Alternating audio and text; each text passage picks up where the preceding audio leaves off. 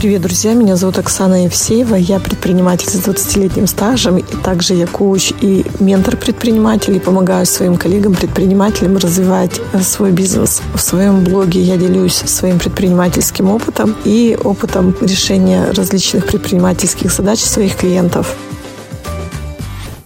Как понять, что пора сепарироваться, пора отделять себя от бизнеса? Я не готовилась к этой теме, она как-то плавно вытекла из предыдущего выпуска, а записываем мы сразу несколько выпусков, поэтому, ну, в общем, тут чистый экспромт. Как понять, что пора уходить? Наверное, первый симптом того, что об этом стоит задуматься, для меня это ощущение чемодана без ручки. И тащить не хочется и бросать жалко. Вот эта история, когда бизнес вроде бы как бы еще требует много-много-много чего делать, а сил на это делание у тебя нет. Ни сил, ни энтузиазма, ни желания. И вот это первый признак, что надо что-то менять. Наверное, нужно искать людей, которые готовы будут выполнять те задачи, которые для тебя сейчас актуальны, но энергии на выполнение их нет. И тех людей, которые могут эти задачи выполнять эффективно. В найме, например, специалистов. Это первое. Второе когда нарушается баланс брать-давать, когда ты ощущаешь, что ты своему бизнесу даешь больше, чем ты от него берешь. Это тоже очень важный фактор, и это симптом нескольких, не хотелось бы говорить заболеваний, да, но пока другого в голову не приходит. Когда нарушен вот этот баланс брать-давать, тогда это как бы взаимосвязанные вещи, тогда это становится чемоданом без ручки, который бросить жалко и нести неудобно.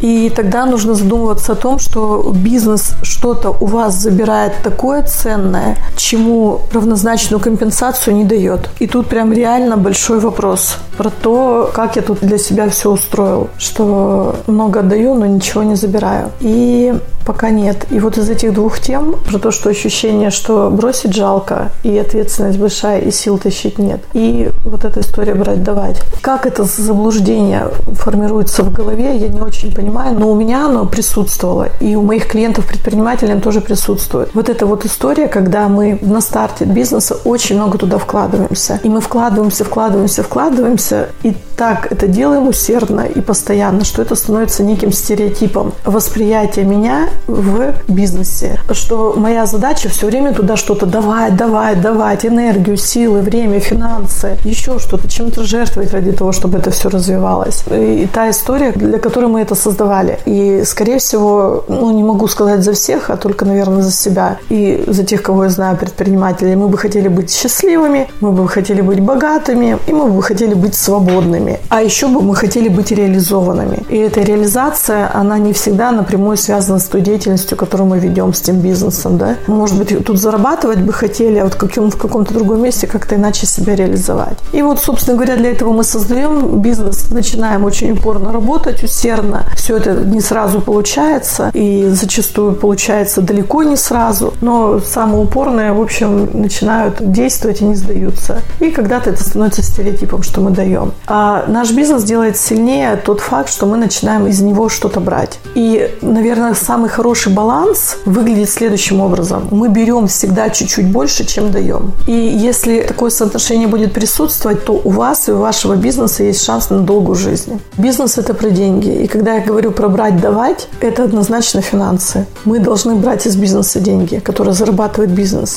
единственный эквивалент успешности бизнеса – это деньги единственный эквивалент, который может адекватно компенсировать нам все затраты, которые мы вкладываем в наш бизнес, и временные, и личные, и финансовые, это тоже деньги. Если мы начинаем брать чем-то другим, мы создаем большую-большую путаницу и тем самым вредим бизнесу. Потому что, ну, давайте представим, что я беру самореализацией, и я такой самореализуюсь, и тогда фокус внимания в моем бизнесе на то, как бизнес служит этой моей цели, цели самореализации. И если, допустить, что это главная ключевая цель создания моего бизнеса, то деньги и доходность, и финансовое благополучие, и устойчивость этого бизнеса как системы, она всегда будет находиться под угрозой. Потому что наше внимание и наш фокус на самореализации. И если вдруг что-то будет конфликтовать внутри бизнеса с нашей ключевой задачей самореализации, побеждать будет самореализация. А это не полезно для бизнеса. Потому что единственным показателем здоровья и благополучия бизнеса это его окупаемость, прибыльность и все. И больше ничего. Поэтому брать нужно деньгами. И брать нужно всегда чуть больше, чем ты готов, ну, я не знаю, как этот может принцип работать, но условно условно брал до этого 100 тысяч в месяц, как дивиденды, а начинаешь каждый месяц брать на 10 тысяч больше или на 15. И это дает вот это ощущение немножко вау. А в этом месяце вау, я со своего бизнеса что-то еще взял побольше. И это фокусирует на то, зачем мы занимаемся бизнесом.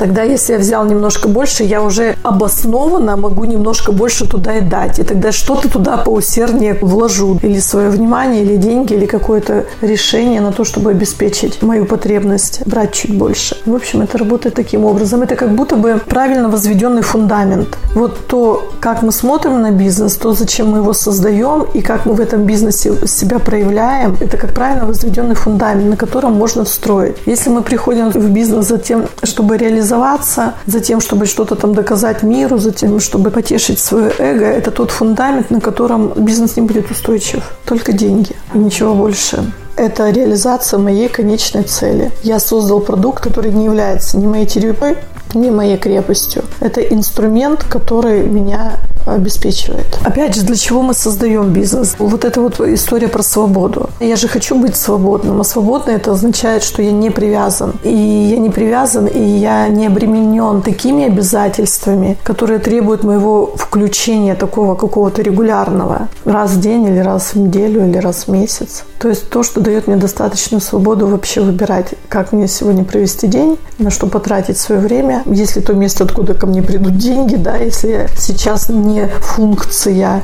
я не произвожу что-то или я не зарабатываю. Поэтому сепарация – это, во-первых, процесс естественный, так как этап развития и бизнеса, и человека. Это процесс органичный и очень полезный для бизнеса, тогда, когда вы уже являетесь тем человеком, который может тормозить развитие бизнеса, когда вы уже без энергии когда вы уже без энтузиазма, когда для вас это рутина и скорее кабала, в том случае, когда это тюрьма одновременно с крепостью, и нарушен баланс брать-давать, потому что мы даем все время свою жизнь. Мы этого, конечно же, не осознаем, но мы своему делу посвящаем часть жизни. И, как правило, это одна из лучших ее частей. Когда мы достаточно молоды, когда мы трудоспособны, когда мы имеем много ресурсов для того, чтобы что-то создавать. Все это в комплексе сформирует вот эту потребность в какой-то момент отойти и пользоваться плодами. И если этого не происходит, это не экологично ни для человека, ни для того дела, которое он создал. Но надеюсь, я раскрыла ту тему, которую хотела.